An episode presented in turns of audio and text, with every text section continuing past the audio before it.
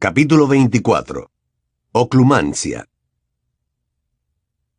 Resultó que Critcher estaba escondido en el desván. Sirius dijo que lo había encontrado allí, cubierto de polvo, sin duda buscando más reliquias de la familia Black para llevarse a su armario. Pese a que Sirius parecía satisfecho con aquella historia, a Harry le produjo desasosiego. Tras su reaparición, Critcher parecía de mejor humor. Sus amargas murmuraciones habían cesado un tanto, y cumplía las órdenes que le daban con más docilidad de lo habitual. Aunque en un par de ocasiones Harry sorprendió al elfo doméstico observándolo con ansiedad, pero éste desvió rápidamente la mirada al ver que Harry lo había descubierto. Él no le comentó sus imprecisas sospechas a Sirius, cuya jovialidad se estaba evaporando deprisa porque ya habían acabado las Navidades. A medida que se acercaba la fecha del regreso de Harry a Hogwarts, Sirius cada vez se mostraba más propenso a lo que la señora Weasley llamaba ataques de melancolía, durante los cuales se ponía taciturno y gruñón, y muchas veces se retiraba al cuarto de Buckbeak, donde pasaba horas enteras. Su mal humor se extendía por la casa y se filtraba por debajo de las puertas como un gas tóxico, de modo que los demás se contagiaban de él. Harry no quería dejar otra vez a su padrino con la única compañía de Critcher. De hecho, por primera vez en la vida, no le apetecía regresar a Hogwarts.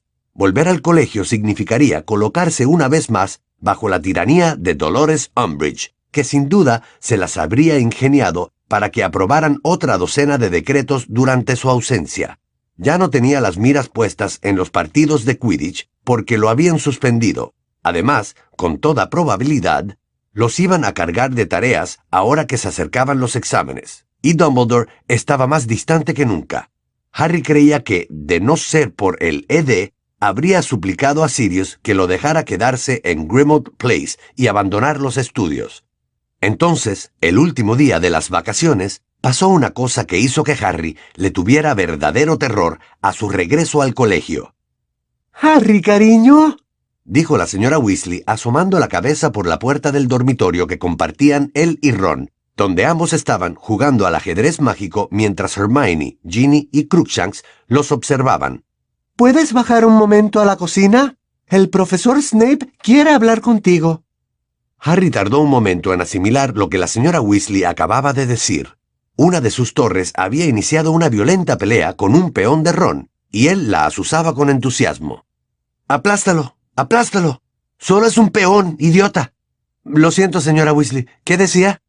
El profesor Snape, cariño, te espera en la cocina. Quiere hablar contigo. Harry abrió la boca, horrorizado, y miró a Ron, a Hermione y a Ginny, que lo miraban también con la boca abierta. Crookshanks, al que Hermione llevaba un cuarto de hora conteniendo con dificultad, saltó por fin sobre el tablero, y las fichas corrieron a ponerse a cubierto gritando como locas. ¿Snape? repitió Harry sin comprender. El profesor Snape, querido. Lo corrigió la señora Weasley. Baja, corre. Dice que tiene prisa. ¿De qué querrá hablar contigo? le preguntó Ron, acobardado, cuando su madre salió de la habitación. No has hecho nada, ¿verdad? Claro que no, exclamó Harry indignado, y se exprimió el cerebro pensando qué podía haber hecho para que Snape fuera a buscarlo a Grimmauld Place. ¿Habría sacado una T en sus últimas tareas? Un par de minutos más tarde, Harry abrió la puerta de la cocina y encontró a Sirius y a Snape sentados a la larga mesa, cada uno con la vista fija en una dirección diferente. El silencio que reinaba en la habitación delataba la antipatía que sentían el uno por el otro. Sirius tenía una carta abierta delante, sobre la mesa. Harry carraspeó para anunciar su presencia. Snape giró la cabeza con el rostro enmarcado por dos cortinas de grasiento y negro cabello. Siéntate, Potter. Mira, dijo Sirius en voz alta, mientras se mecía sobre las patas traseras de la silla y hablaba mirando al techo. Preferiría que aquí no dieras órdenes, Snape. Esta es mi casa, ¿sabes? Un desagradable rubor tiñó el pálido rostro de Snape. Harry se sentó en una silla al lado de Sirius, frente a Snape. En realidad teníamos que vernos a solas, Potter, explicó Snape y torció los labios para formar su característica sonrisa despectiva. Pero Black... Soy su padrino, aclaró Sirius, subiendo aún más el tono de voz. He venido por orden de Dumbledore, prosiguió Snape, cuya voz, en cambio, cada vez se volvía más débil y mordaz. Pero quédate, Black, quédate. Ya sé que te gusta sentirte implicado. ¿Qué quieres decir con eso? preguntó Sirius, dejando que la silla volviera a caer sobre las cuatro patas con un fuerte golpe. Sencillamente que estoy seguro de que debes de sentirte frustrado por no poder hacer nada útil para la orden. Contestó Snape, poniendo un delicado énfasis en la palabra útil. Ahora le tocaba a Sirius ruborizarse. Los labios de Snape se torcieron de nuevo, esta vez triunfantes, cuando giró la cabeza y miró a Harry. El director me envía, Potter, para decirte que quiere que este trimestre estudies oclumancia. ¿Que estudie qué? preguntó Harry desconcertado. La sarcástica sonrisa de Snape se pronunció aún más. Oclumancia, Potter la defensa mágica de la mente contra penetraciones externas. Es una rama oscura de la magia, pero muy provechosa. El corazón de Harry empezó a latir muy deprisa. ¿Defensa contra penetraciones externas? Pero si no estaba poseído, todos estaban de acuerdo en eso. ¿Por qué tengo que estudiar Oclu... ¿cómo se llame eso? balbuceó. Porque el director lo considera oportuno respondió Snape llanamente. Recibirás clases particulares una vez por semana, pero no le contarás a nadie lo que estás haciendo. Y a la profesora Umbridge menos todavía. ¿Entendido? Sí. ¿Quién me va a dar las clases? Snape arqueó una ceja y respondió. Yo. Harry tuvo la horrible sensación de que se le deshacían las tripas. Clases particulares con Snape. ¿Qué había hecho él para merecer aquello? Giró rápidamente la cabeza, buscando el apoyo de Sirius. ¿Por qué no puede dárselas Dumbledore? preguntó éste con tono agresivo. ¿Por qué tienes que hacerlo tú? Supongo que porque el director tiene el privilegio de delegar las tareas menos agradables, repuso Snape con ironía. Te aseguro que yo no le supliqué que me diera ese trabajo. Se puso en pie, te espero el lunes a las seis en punto de la tarde, Potter, en mi oficina. Si alguien te pregunta, di que recibes clases particulares de pociones curativas. Nadie que te haya visto en mis clases podrá negar que las necesitas. Se dio la vuelta para irse, y la negra capa de viaje ondeó tras él. Espera un momento, dijo Sirius, y se enderezó en la silla. Snape se dio la vuelta para mirarlo, con la socarrona sonrisa en los labios. Tengo mucha prisa, Black. Yo no dispongo de tanto tiempo libre como tú. Entonces iré al grano, replicó Sirius levantándose. Era bastante más alto que Snape, y a Harry no se le escapó el detalle de que éste había cerrado la mano, dentro del bolsillo de la capa, sosteniendo en ella su varita mágica. Si me entero de que estás utilizando las clases de oclumancia para que Harry lo pase mal, tendrás que vértelas conmigo. Qué enternecedor. Se burló Snape.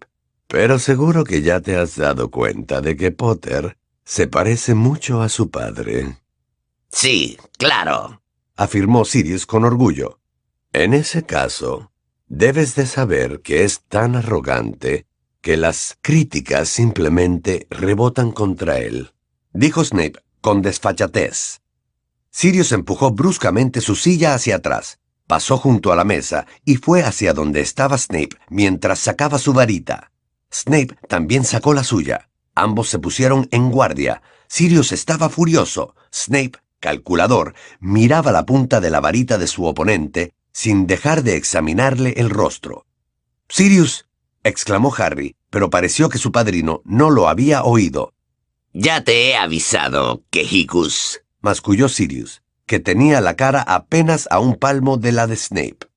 No me importa que Dumbledore crea que te has reformado, pero yo no me lo trago. ¿Y por qué no se lo dices a él? repuso Snape en un susurro. ¿Acaso temes que no se tome muy en serio los consejos de un hombre que lleva seis meses escondido en la casa de su madre? Dime, ¿qué tal está Lucius Malfoy? Supongo que estará encantado de que su perrito faldero trabaje en Hogwarts, ¿no? Hablando de perros, replicó Snape sin subir la voz. ¿Sabías que Lucius Malfoy te reconoció la última vez que te arriesgaste a hacer una pequeña excursión? Una idea muy inteligente, Black. Dejarte ver en el andén de una estación. Eso te dio una excusa perfecta para no tener que salir de tu escondite en el futuro, ¿verdad? Sirius levantó la varita. ¡No! gritó Harry, que saltó por encima de la mesa e intentó interponerse entre los dos. No lo hagas, Sirius. ¿Me estás llamando cobarde?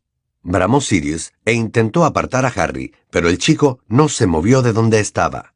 Pues sí, has acertado, contestó Snape. No te metas en esto, Harry. Gruñó Sirius y lo empujó con la mano que tenía libre. En ese momento la puerta se abrió y la familia Weasley, al completo, junto con Hermione, entró en la cocina. Estaban todos muy contentos, y el señor Weasley, muy orgulloso, Iba en medio, vestido con una pijama de rayas y un impermeable. Estoy curado, anunció alegremente sin dirigirse a nadie en particular. Completamente curado.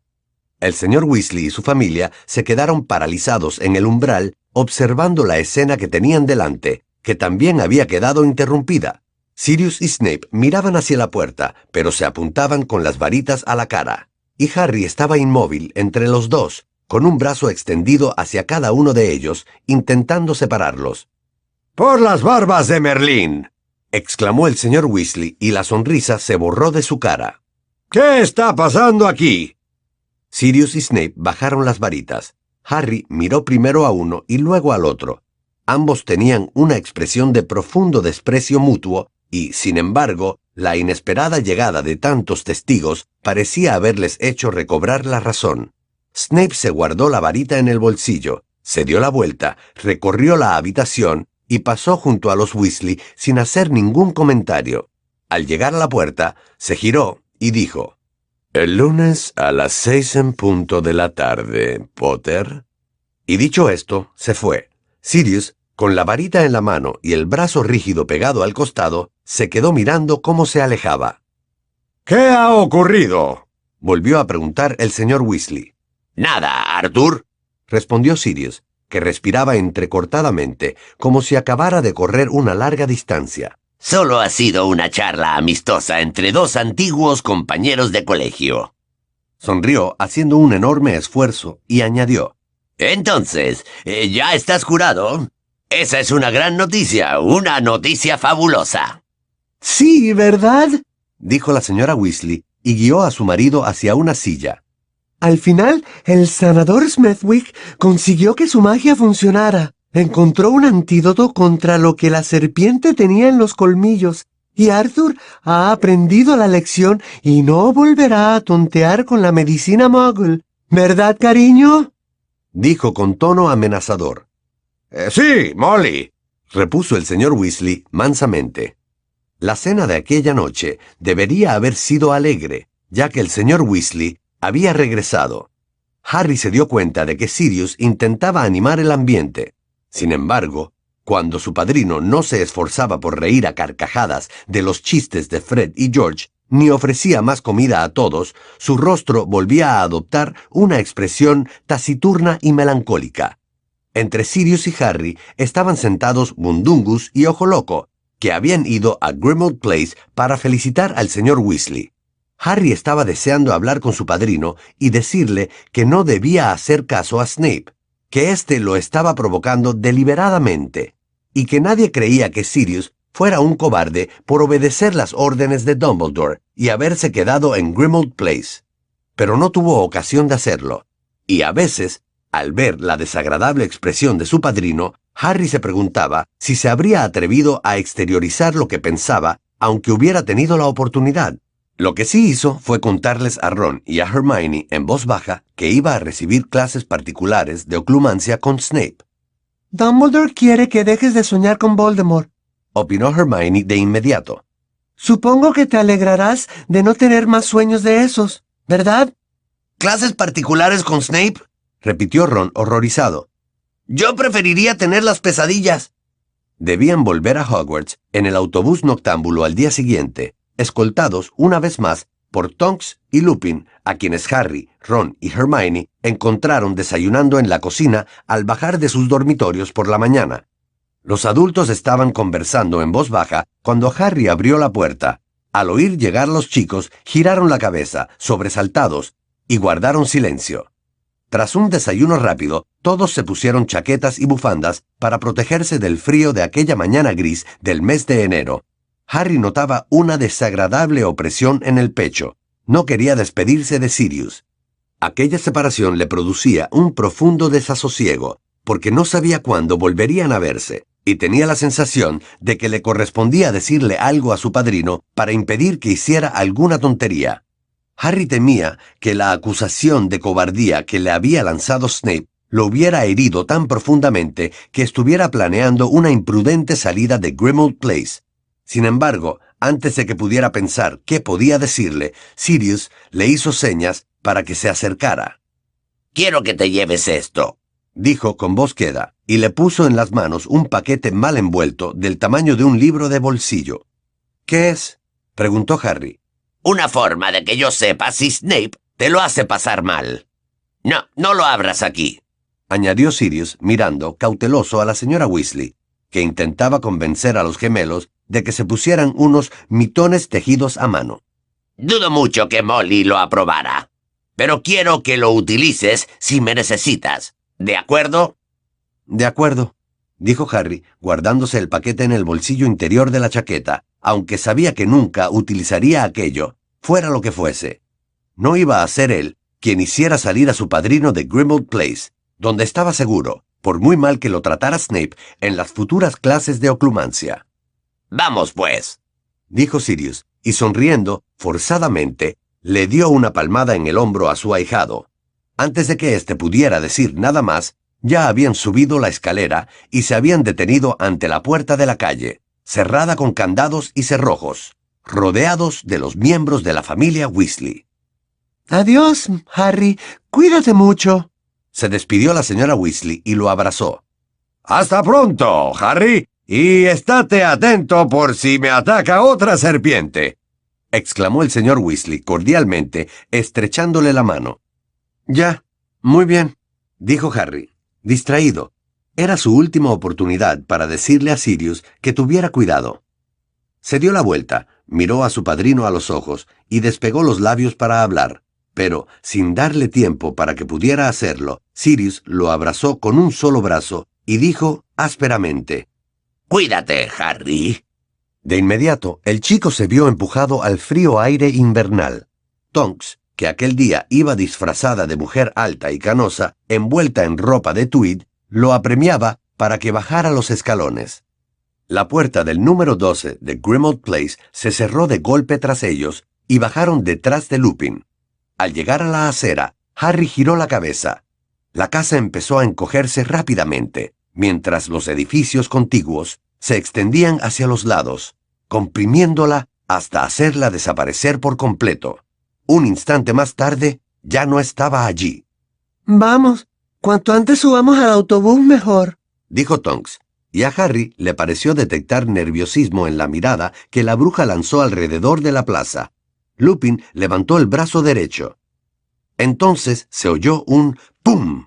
Y un autobús de tres pisos, de color morado intenso, apareció de la nada ante ellos, esquivando por un pelito la farola más cercana, que se apartó dando un salto hacia atrás. Un joven delgado, lleno de granos y con orejas de soplillo, vestido con un uniforme también morado, saltó a la acera y dijo Bienvenidos al... Sí, sí, ya lo sabemos, gracias. Lo atajó Tonks. Arriba, arriba. Y empujó a Harry hacia los escalones. Cuando pasó por delante del cobrador, éste miró al muchacho con los ojos desorbitados. Pero si es Harry Si gritas su nombre te echo una maldición amnésica. Lo amenazó Tonks en voz baja y empujó a Ginny y a Hermione hacia la puerta del autobús. Siempre he querido viajar en este trasto, comentó Ron alegremente al subir al autobús con Harry, mirándolo todo. La última vez que Harry había viajado en el autobús noctámbulo era de noche, y los tres pisos estaban llenos de camas metálicas. Pero entonces, a primera hora de la mañana, el interior estaba lleno de sillas, de diferentes formas, agrupadas desordenadamente junto a las ventanillas. Varias se habían volcado cuando el autobús frenó bruscamente frente a Grimald Place. Unos cuantos magos y algunas brujas todavía se estaban levantando del suelo, rezongando. Y una bolsa de compras había recorrido el autobús en toda su longitud. Una desagradable mezcla de huevas de rana, cucarachas y natillas se había esparcido por el suelo. Veo que tendremos que separarnos, dijo Tonks con energía mientras miraba a su alrededor en busca de sillas vacías. Fred, George y Ginny, siéntense en esas sillas del fondo. Remus irá con ustedes. Tonks, Harry, Ron y Hermione subieron al último piso, donde había dos sillas vacías en la parte delantera del autobús y dos en el fondo. Stan Shunpike, el cobrador, siguió entusiasmado a Harry y a Ron hasta el fondo del autobús. Cuando Harry recorrió el pasillo, los pasajeros giraron la cabeza, y cuando se sentó, vio que todas las caras volvían a mirar al frente. Mientras Harry y Ron entregaban a Stan once sickles cada uno, el autobús se puso en marcha y osciló peligrosamente. Dio una vuelta alrededor de Grimald Place con gran estruendo, subió y bajó varias veces de la acera, y entonces, con otro tremendo ¡pum!, salieron despedidos hacia adelante. La silla de Ron cayó, y Pidgeon, al que llevaba en el regazo, también salió despedido de su jaula, voló asustado y entre gorjeos hasta la parte delantera del autobús, y se posó en el hombro de Hermione. Harry, que había evitado caerse agarrándose a un soporte para velas, miró por la ventanilla. Iban a toda velocidad, por lo que parecía una autopista. Estamos en las afueras de Birmingham, anunció Stan alegremente, contestando a la pregunta que Harry no había formulado mientras Ron se levantaba del suelo. ¿Va todo bien, Harry? El pasado verano vi varias veces tu nombre en el periódico, pero nunca decían nada bueno. Yo le dije a Ern, cuando nosotros lo conocimos no nos pareció que fuera un chiflado, ¿verdad? Eso te demuestra cómo te puedes equivocar con la gente les entregó los boletos y siguió mirando embelesado a Harry. Por lo visto, a Stan no le importaba que alguien estuviera chiflado con tal de que fuera lo bastante famoso para salir en el periódico. El autobús noctámbulo se bamboleó de forma alarmante y adelantó incorrectamente por la izquierda a unos cuantos autos. Harry miró hacia la parte delantera del autobús y vio que Hermione se tapaba los ojos con las manos mientras Pidgeon oscilaba feliz sobre su hombro. ¡Pum! Las sillas volvieron a resbalar hacia atrás y el autobús noctámbulo pasó de la autopista de Birmingham a una tranquila carretera rural llena de curvas muy cerradas. Los setos que bordeaban la carretera se apartaban cada vez que el autobús se subía a los arcenes. De allí pasaron a la calle principal de una ajetreada ciudad, luego a un viaducto rodeado de altas colinas, y por último, a una carretera azotada por el viento que discurría por una planicie situada a una considerable altitud, y cada vez que cambiaban de lugar sonaba un fuerte ¡pum! He cambiado de opinión, farfulló Ron, levantándose del suelo por sexta vez. No quiero volver a viajar en esta cosa nunca más. Después de esta parada ya viene Hogwarts, anunció Stan jovialmente mientras se balanceaba hacia ellos. Esa mujer mandona que se ha sentado delante con su amiga nos ha dado una propina para que los llevemos primero a ustedes, pero ahora vamos a dejar bajar a Madame Marsh. Entonces oyeron unas fuertes arcadas provenientes del piso de abajo, seguidas de un espantoso ruido de salpicaduras. Porque no se encuentra muy bien. Unos minutos más tarde, el autobús noctámbulo se detuvo con un fuerte chirrido de frenos ante un pequeño pub que se apartó de en medio para evitar una colisión. Oyeron cómo Stan ayudaba a la desventurada Madame March a bajar del vehículo y los murmullos de alivio del resto de los pasajeros del segundo piso. Luego el autobús se puso de nuevo en marcha y ganó velocidad hasta que... ¡Pum! En aquel momento pasaban por Hogsmeade, que estaba nevado. Harry alcanzó a ver la calle lateral donde se hallaba Cabeza de Puerco y el letrero, con el dibujo de una cabeza de jabalí cortada, que chirriaba azotado por el viento invernal. Los copos de nieve chocaban contra el gran parabrisas del autobús. Por fin se detuvieron frente a las verjas de Hogwarts. Lupin y Tonks los ayudaron a bajar con su equipaje, y después bajaron también para despedirse de ellos. Harry levantó la cabeza para contemplar los tres pisos del autobús noctámbulo y vio que todos los pasajeros los observaban con la nariz pegada a los cristales. En cuanto entren en los jardines estarán a salvo, dijo Tonks escudriñando la desierta carretera. Que tengan un buen trimestre, ¿de acuerdo? Cuídense mucho, les recomendó Lupin y les estrechó la mano a todos, dejando a Harry para el final. Escucha, Harry, bajó la voz mientras los demás se despedían de Tonks. Ya sé que no tragas a Snape, pero es un especialista en oclumancia, y todos nosotros, incluido Sirius, queremos que aprendas a protegerte. Así que trabaja mucho, ¿de acuerdo? Sí, bien, contestó él con gravedad mirando el rostro de Lupin, que estaba surcado de prematuras arrugas. Hasta pronto.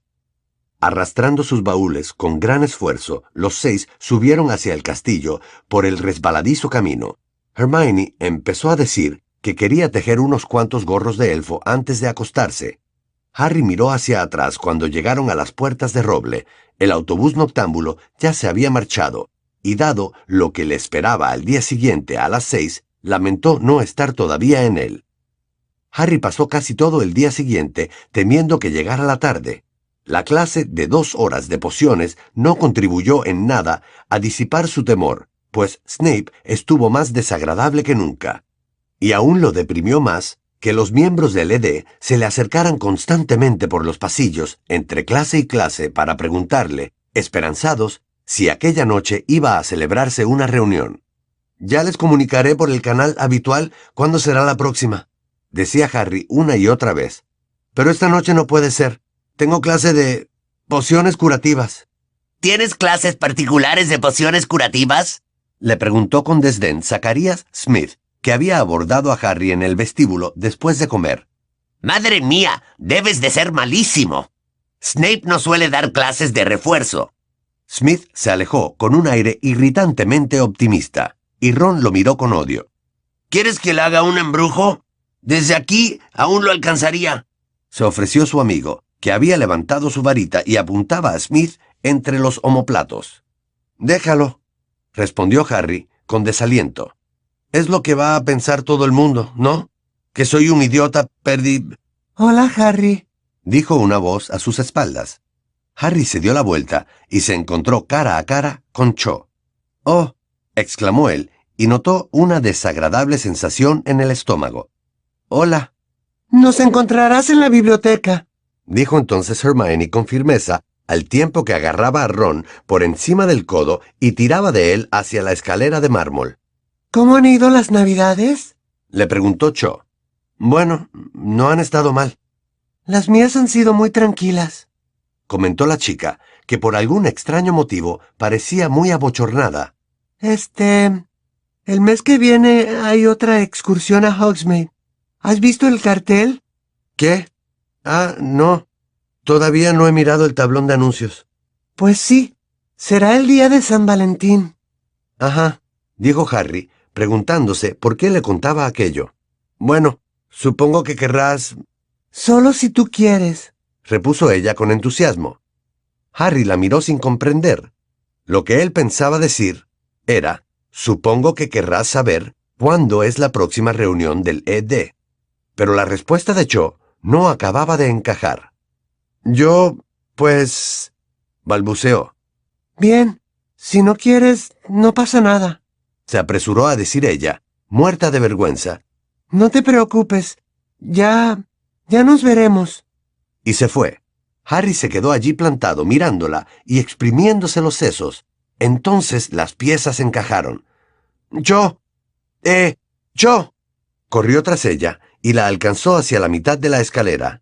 Oye, ¿Quieres ir conmigo a Hogsmeade el día de San Valentín? Sí, claro. exclamó Cho, roja como un tomate y con una sonrisa radiante. De acuerdo. Bueno, entonces quedamos así, dijo Harry, y con la sensación de que al fin y al cabo aquel día no iba a ser un completo desastre, echó a correr literalmente hacia la biblioteca para reunirse con Ron y Hermione antes de las clases de la tarde. Sin embargo, a las seis, ni siquiera la satisfacción de haber pedido a Cho Chang que saliera con él logró aliviar los funestos sentimientos que se intensificaban a cada paso que Harry daba hacia la oficina de Snape. Cuando llegó a la puerta, se detuvo y pensó que le habría gustado estar en cualquier otro sitio menos en aquel. Entonces respiró hondo, llamó y entró.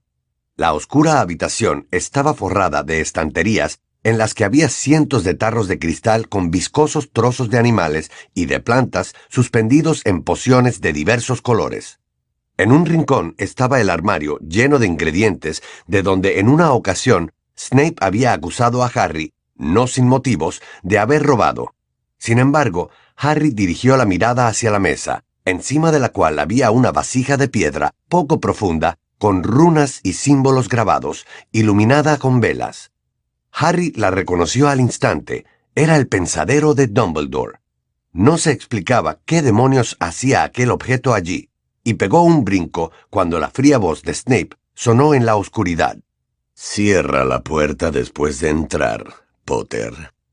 Harry obedeció y tuvo la espantosa sensación de que se estaba encarcelando. Cuando volvió a girarse hacia la habitación, Snape se había colocado donde había luz y señalaba en silencio la silla que había delante de su mesa. Harry se sentó, y lo mismo hizo Snape, con los fríos y negros ojos clavados en el muchacho, sin pestañear. La aversión que sentía estaba grabada en cada una de las arrugas de su cara. Bueno, Potter, ya sabes por qué estás aquí, dijo. El director me ha pedido que te enseñe oclumancia. Espero que demuestres ser más hábil en eso que en pociones. Sí, contestó Harry lacónicamente. Quizá esta no sea una clase como las demás, Potter, prosiguió Snape y entornó los ojos con malicia. Pero sigo siendo tu profesor y por lo tanto debes llamarme siempre señor o profesor. Sí, señor. Veamos. Oclumancia. Como ya te dije en la cocina de tu querido padrino, esta rama de la magia impide que las intrusiones y las influencias mágicas penetren en la mente. ¿Y por qué cree el profesor Dumbledore que necesito aprenderla, señor? preguntó Harry, mirando a los ojos a Snape, aunque dudaba que éste contestara a su pregunta. Snape le sostuvo la mirada unos instantes y luego respondió con profundo desdén. Hasta tú deberías haberlo deducido, Potter. El señor tenebroso es sumamente hábil en legeremancia. ¿En qué, señor? Es la capacidad de extraer sentimientos y recuerdos de la mente de otra persona. ¿Quiere eso decir que puede leer el pensamiento? replicó rápidamente Harry, cuyos peores temores se estaban confirmando. Qué poca sutileza tienes, Potter, repuso Snape observándolo con aquellos ojos que emitían destellos. No sabes apreciar los matices. Ese es uno de los defectos que te convierten en un inepto para la fabricación de pociones. Snape hizo una breve pausa, al parecer para saborear el placer de insultar a Harry, y después continuó. Solo los muggles hablan de leer el pensamiento. La mente no es ningún libro que uno pueda abrir cuando se le antoje o examinarlo cuando le apetezca. Los pensamientos no están grabados dentro del cráneo para que los analice cualquier invasor. La mente es una potencia muy compleja y con muchos estratos, Potter o al menos así son la mayoría de las mentes. Dibujó una sonrisa irónica. Sin embargo, es cierto que aquellos que dominan el arte de la legeremancia pueden, bajo determinadas condiciones, hurgar en la mente de sus víctimas e interpretar de forma correcta sus hallazgos. El señor tenebroso, por ejemplo, casi siempre sabe cuando alguien le está mintiendo. Solo los que dominan la oclumancia saben bloquear los sentimientos y los recuerdos que delatarían su mentira, y de ese modo pueden decir falsedades en su presencia sin que él las detecte. Explicara lo que explicase Snape. Harry seguía pensando que la legeremancia era lo mismo que leer el pensamiento, y esa idea no le hacía ni pizca de gracia. Entonces, ¿Él podría saber qué estoy pensando en este momento, señor? El señor tenebroso se encuentra a una considerable distancia de aquí, y los muros y los terrenos de Hogwarts están protegidos mediante numerosos y antiguos hechizos y encantamientos para asegurar la seguridad física y mental de aquellos que habitan detrás de ellos, respondió Snape.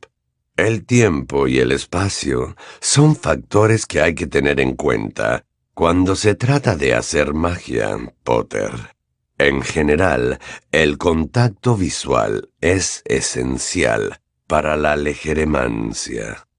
Entonces, ¿por qué tengo que estudiar oclumancia? Snape miró a Harry y se pasó un largo y delgado dedo por el contorno de sus labios. Al parecer, Potter, a ti no se te aplican las reglas generales. Y también parece que la maldición que no consiguió matarte ha forjado una especie de conexión entre el Señor Tenebroso y tú. Todos los indicios apuntan a que en ocasiones, cuando tu mente está más relajada y vulnerable, como cuando duermes, por ejemplo, compartes los pensamientos y las emociones con el Señor Tenebroso. El director cree que no es conveniente que eso continúe ocurriendo. Quiere que te enseñe a cerrar tu mente al Señor Tenebroso. El corazón de Harry volvía a latir muy deprisa. Nada de todo aquello cuadraba. Pero, ¿por qué quiere evitarlo el profesor Dumbledore? preguntó bruscamente. No es que me guste, pero ha resultado útil, ¿no? Porque, no sé, vi cómo la serpiente atacaba al señor Weasley, y si no lo hubiera visto el profesor Dumbledore no habría podido salvarle la vida, ¿verdad, señor? Snape miró fijamente a Harry unos instantes mientras se pasaba todavía un dedo por los labios. Cuando habló de nuevo, lo hizo lentamente, con mucha parsimonia, como si midiera cada una de sus palabras. Por lo visto, el señor tenebroso no se ha percatado de la conexión que hay entre tú y él hasta hace muy poco.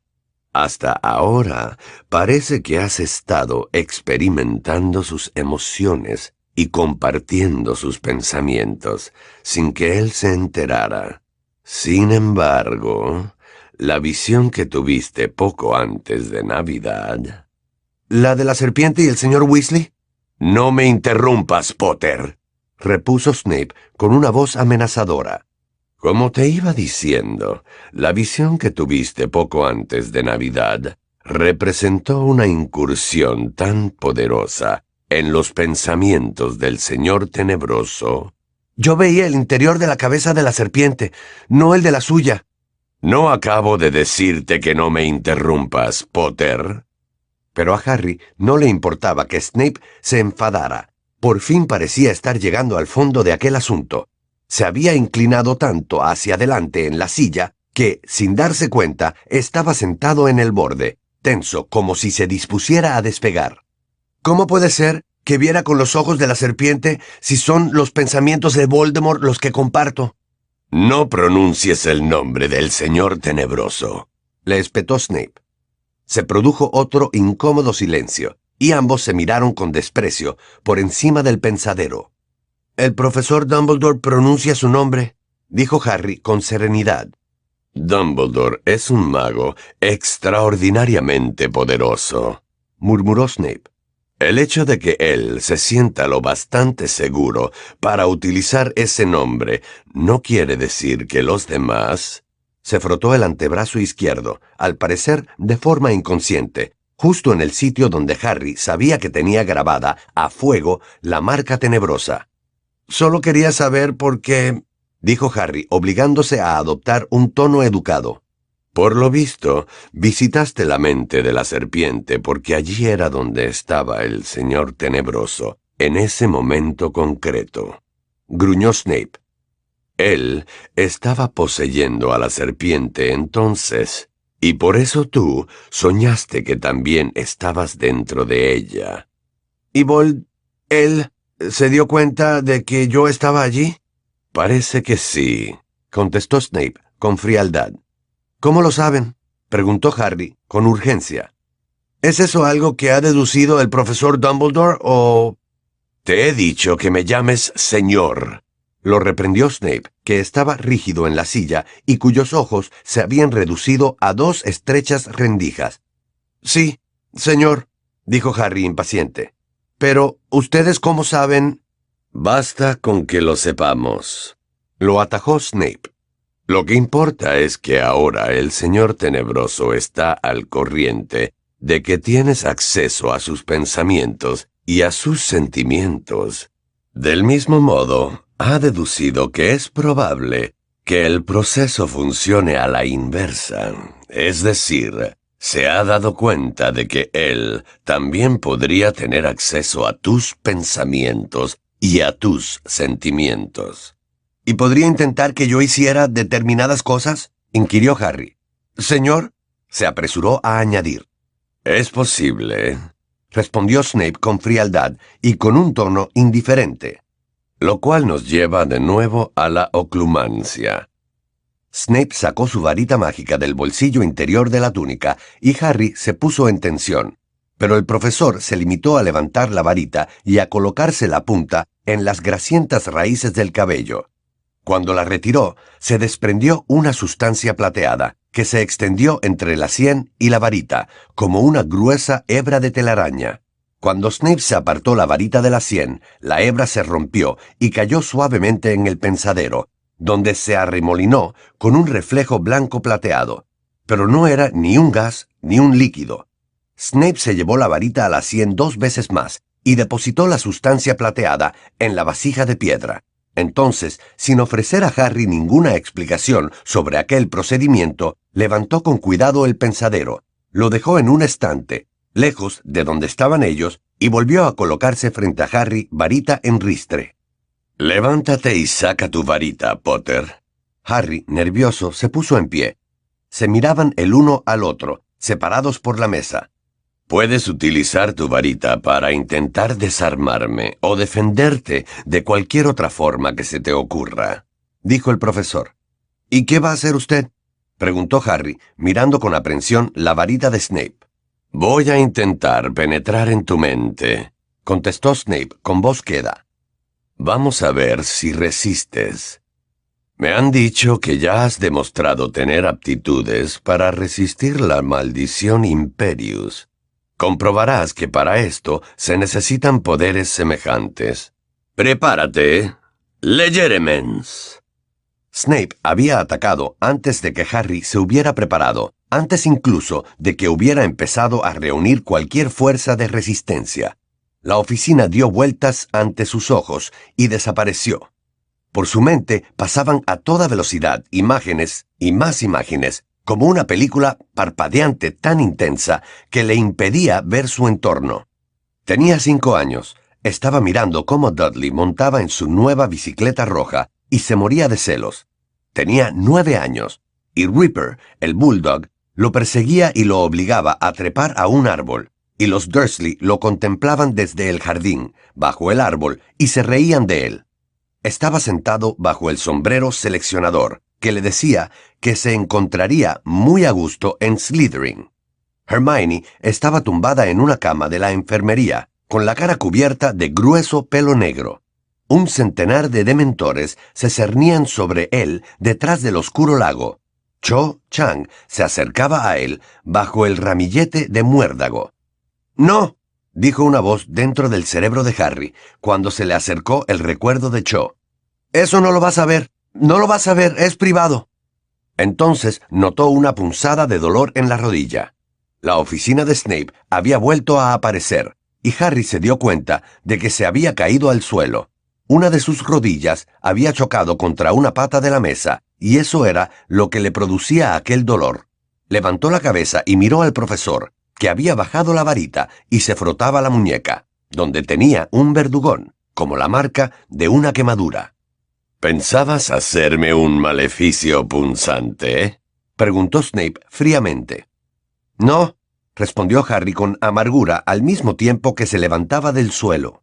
Ya me lo imaginaba, repuso Snape y miró a Harry con desprecio. Me has dejado llegar demasiado lejos. Has perdido el control. ¿Ha visto todo lo que he visto yo? preguntó el chico, pese a que no estaba seguro de querer escuchar la respuesta. Fragmentos, dijo Snape haciendo una mueca con el labio. ¿De quién era ese perro? De mi tía Marge, masculló Harry, que sentía el odio más profundo hacia Snape. Bueno, para tratarse de un primer intento, no ha estado tan mal como habría podido estar, dijo Snape y volvió a levantar la varita. Al final, has conseguido pararme, aunque has malgastado tiempo y energía gritando. Tienes que conservar la concentración. Repéleme con el cerebro, y no tendrás que recurrir a la varita mágica. Lo intento, exclamó Harry furioso. Pero usted no me dice cómo tengo que hacerlo. Esos modales, Potter. Lo reprendió Snape. Bien, ahora quiero que cierres los ojos. Harry le lanzó una mirada asesina antes de obedecer. No le hacía ninguna gracia quedarse allí plantado con los ojos cerrados teniendo a Snape delante armado con una varita. Vacía tu mente, Potter, le ordenó la fría voz de Snape. Libérate de toda emoción. Pero la rabia que sentía Harry hacia el profesor seguía latiendo en sus venas como si fuera veneno. Liberarse de su rabia, más fácil le habría resultado separar las piernas de su cuerpo. No lo estás haciendo, Potter. Necesitas más disciplina. Concéntrate. Harry intentó vaciar su mente, intentó no pensar, ni recordar, ni sentir. Volvamos a intentarlo. Voy a contar hasta tres. Uno, dos, tres. Legeremens. Un enorme dragón negro se erguía ante él. Su padre y su madre lo saludaban con la mano desde un espejo encantado. Cedric Diggory estaba tendido en el suelo, mirándolo con los ojos vacíos. ¡No! Harry había vuelto a caer de rodillas. Tenía la cara entre las manos y le dolía el cerebro, como si alguien hubiera intentado arrancárselo del cráneo. Levántate, le ordenó Snape con aspereza. Levántate. No te esfuerzas. No opones resistencia. Me estás dejando entrar en recuerdos que temes. Me estás proporcionando armas. Harry volvió a levantarse. El corazón le latía tan deprisa como si de verdad hubiera visto a Cedric muerto en el cementerio. Snape estaba aún más pálido de lo habitual y más enfadado, aunque no tanto como Harry. Claro que me esfuerzo, dijo éste apretando los dientes. Te he dicho que te vacíes de toda emoción. Ah, sí. Pues mire, me cuesta un poco, gruñó Harry. Entonces serás una presa fácil para el señor tenebroso, replicó Snape con crueldad. Los imbéciles que demuestran con orgullo sus sentimientos, que no saben controlar sus emociones, o que se regodean con tristes recuerdos y se dejan provocar fácilmente. Los débiles, en una palabra, la tienen muy difícil frente a sus poderes. Penetrará en tu mente con absurda facilidad, Potter. Yo no soy débil, dijo él en voz baja. Estaba tan furioso que creyó que en cualquier momento podría atacar a Snape. Pues demuéstralo. Domínate, controla tu ira, impon disciplina a tu mente. Lo intentaremos otra vez. Prepárate. Legeremens. Harry estaba observando a tío Vernon, que clavaba unas tablas en el buzón. Un centenar de dementores se deslizaban sobre el lago, en los jardines de Hogwarts, hacia él. Corría por un pasillo sin ventanas con el señor Weasley. Se acercaban a la sencilla puerta negra que había al final del pasillo.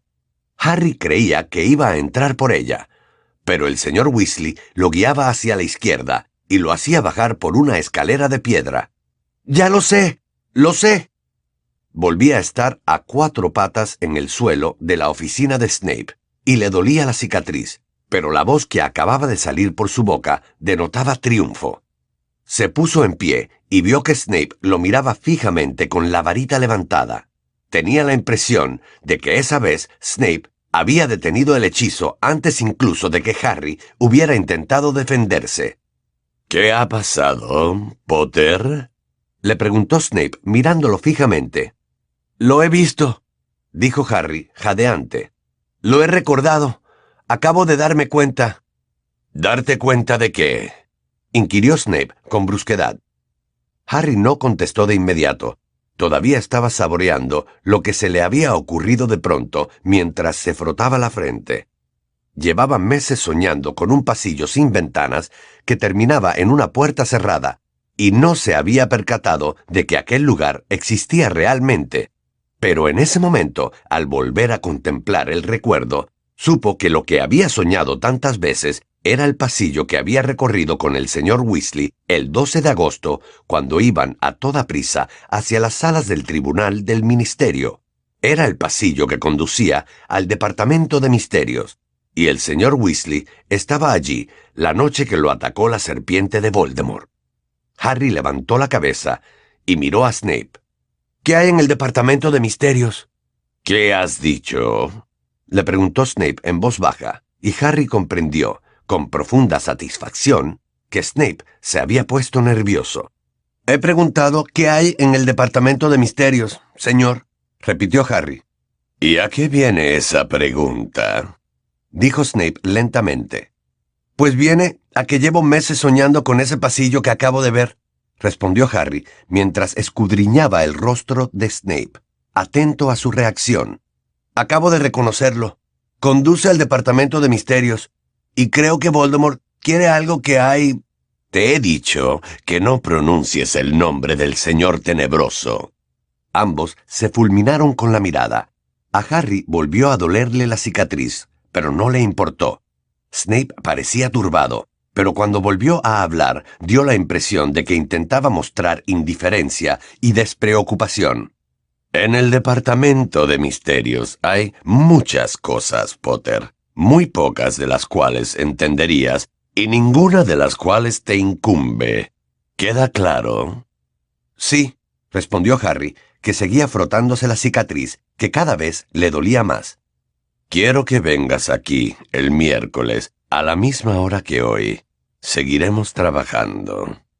De acuerdo, repuso Harry, muriéndose de ganas de salir de la oficina de Snape y reunirse con Ron y Hermione. Quiero que todas las noches, antes de dormir, limpies tu mente de toda emoción.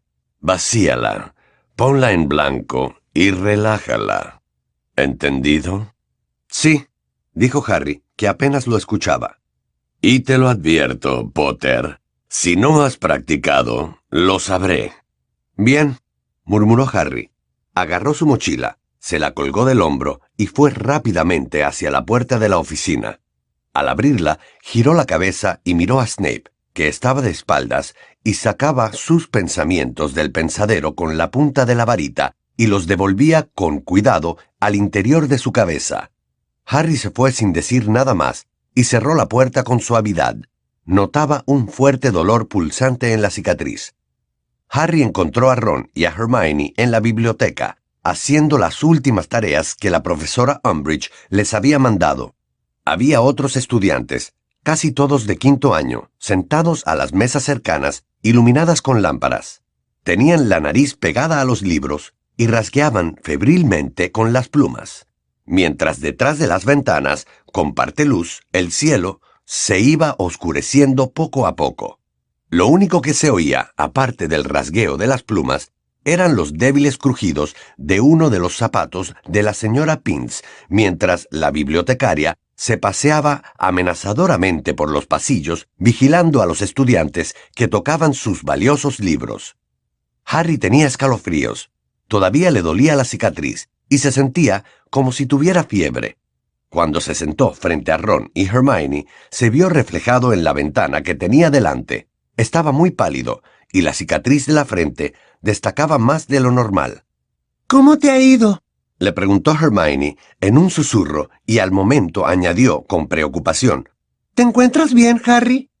Sí, estoy bien. Bueno, no lo sé, respondió él, impaciente, e hizo una mueca de dolor al notar otra punzada en la frente. Escuchen, acabo de darme cuenta de una cosa. Y les contó lo que acababa de ver y deducir. ¿Estás diciendo... estás insinuando... susurró Ron cuando la señora Pins hubo pasado por su lado, produciendo ligeros crujidos al caminar. ¿Que el arma... eso que busca quien tú sabes... está en el Ministerio de Magia? En el Departamento de Misterios. Sí, estoy convencido, dijo Harry en voz baja. Vi esa puerta cuando tu padre me acompañó a las salas del tribunal donde se celebró mi vista, y estoy seguro de que es la misma que él estaba vigilando cuando lo mordió la serpiente. Hermione exhaló un largo y lento suspiro. Claro, dijo. ¿Claro qué? inquirió Ron alterado. Piensa un poco, Ron. Sturgis Podmore intentaba entrar por una puerta del Ministerio de Magia. Debía de ser esa. No puede tratarse de una coincidencia. ¿Cómo iba a querer entrar Sturgis por esa puerta si está en nuestro bando? objetó Ron. No lo sé, admitió Hermione. Es un poco raro. ¿Y qué hay en el Departamento de Misterios? le preguntó Harry a Ron. ¿Alguna vez ha mencionado algo tu padre? Sé que a los que trabajan allí los llaman los inefables, explicó Ron, frunciendo el entrecejo. Porque en realidad nadie sabe qué hacen. Me parece un lugar extraño para guardar un arma. No, no tiene nada de extraño. Al revés, tiene mucho sentido. Lo contradijo Hermione. Debe de ser algo muy secreto que ha estado creando el ministerio. ¿Seguro que te encuentras bien, Harry? Este acababa de pasarse ambas manos con fuerza por la frente como si quisiera plancharla. Sí, estoy bien, afirmó, y bajó las manos, que le temblaban. Aunque estoy un poco... No me gusta mucho la oclumancia. Cualquiera se sentiría débil si acabaran de atacar su mente un montón de veces seguidas, opinó Hermione, comprensiva. Mira, volvamos a la sala común. Allí estaremos más cómodos. Pero la sala común estaba abarrotada de alumnos encantados que reían a carcajadas. Fred y George estaban haciendo una exhibición de su último artículo de broma. Sombreros acéfalos, gritó George, mientras Fred exhibía ante los estudiantes un sombrero puntiagudo decorado con una suave y sedosa pluma de color rosa. Dos galeones cada uno. Miren a Fred. Fred, sonriente, se puso el sombrero en la cabeza. Al principio no pasó nada, solo que Fred tenía pinta de estúpido. Pero a continuación, sombrero y cabeza desaparecieron. Varias chicas chillaron pero los demás se desternillaban de risa. ¿Y ahora? gritó George, y la mano de Fred tanteó un momento sobre sus hombros. Entonces le volvió a aparecer la cabeza, y él se quitó el sombrero con la pluma de color rosa. ¿Cómo funcionarán esos sombreros? Se preguntó Hermione, que dejó un momento sus tareas y se puso a observar a los gemelos. Evidentemente, se trata de algún tipo de hechizo de invisibilidad, pero hay que ser muy hábil para extender el campo de invisibilidad más allá de los límites del objeto encantado, aunque me imagino que el encantamiento no debe de durar mucho. Harry no hizo ningún comentario. Estaba mareado. Esto tendré que hacerlo mañana, musitó, y guardó los libros que acababa de sacar de su mochila. Pues anótalo en tu planificador de tareas. Lo alentó Hermione. Así no lo olvidarás. Harry y Ron se miraron al mismo tiempo que Harry metía la mano en su mochila, sacaba el planificador y lo abría con vacilación. No lo dejes para más tarde, o acabarás convertido en un tunante. Lo reprendió el libro mientras Harry anotaba las tareas de la profesora Umbridge. Hermione sonrió encantada. Creo que me voy a la cama. dijo Harry, que metió el planificador de tareas en la mochila y se propuso arrojarlo al fuego en cuanto tuviera una oportunidad. Luego atravesó la sala común esquivando a George, que intentó ponerle un sombrero acéfalo, y llegó a la tranquila y fresca escalera de piedra que conducía a los dormitorios de los chicos. Volvía a estar mareado, como la noche que había tenido la visión de la serpiente, pero pensó que si se tumbaba un rato, se le pasaría. Abrió la puerta de su dormitorio, y en cuanto puso un pie dentro, notó un dolor tan intenso que creyó que alguien le había partido la cabeza por la mitad. No sabía dónde se encontraba, ni si estaba de pie o tumbado, ni siquiera sabía cómo se llamaba. Unas risotadas de maníaco resonaban en sus oídos. Se sentía más feliz de lo que se había sentido en mucho tiempo, radiante de alegría, eufórico, triunfante. Había pasado algo maravilloso. Harry, Harry. Alguien le había pegado en la cara. En ese momento aquella risa loca tenía como contrapunto un grito de dolor. La felicidad se estaba esfumando, pero la risa continuaba. Abrió los ojos y se dio cuenta de que la salvaje risa salía de su propia boca. En cuanto lo comprendió, la risa se apagó. Harry estaba tirado en el suelo jadeando. Tenía la vista fija en el techo, y la cicatriz de la frente le dolía muchísimo. Ron estaba inclinado sobre él, muy preocupado. ¿Qué ha pasado? le preguntó. No, lo sé, contestó Harry entrecortadamente, y se incorporó. Está muy contento. Muy contento. ¿Te refieres a quien tú sabes? Ha pasado algo bueno, murmuró Harry. Temblaba de pies a cabeza, igual que después de ver cómo la serpiente atacaba al señor Weasley y estaba muy mareado. Algo que él deseaba. Pronunció aquellas palabras sin darse cuenta, igual que había sucedido en el vestidor de Gryffindor, como si un extraño hablara por su boca, y sin embargo sabía que eran ciertas. Respiró hondo varias veces, confiando en no vomitarle encima a Ron. Se alegró mucho de que esa vez ni Dean ni Seamus estuvieran allí para ver lo que estaba sucediendo.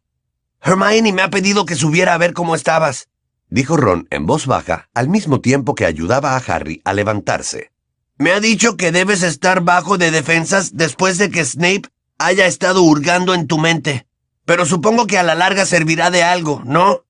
Miró sin convicción a Harry mientras lo ayudaba a ir hasta su cama. Harry asintió, también sin convicción, y se desplomó sobre las almohadas.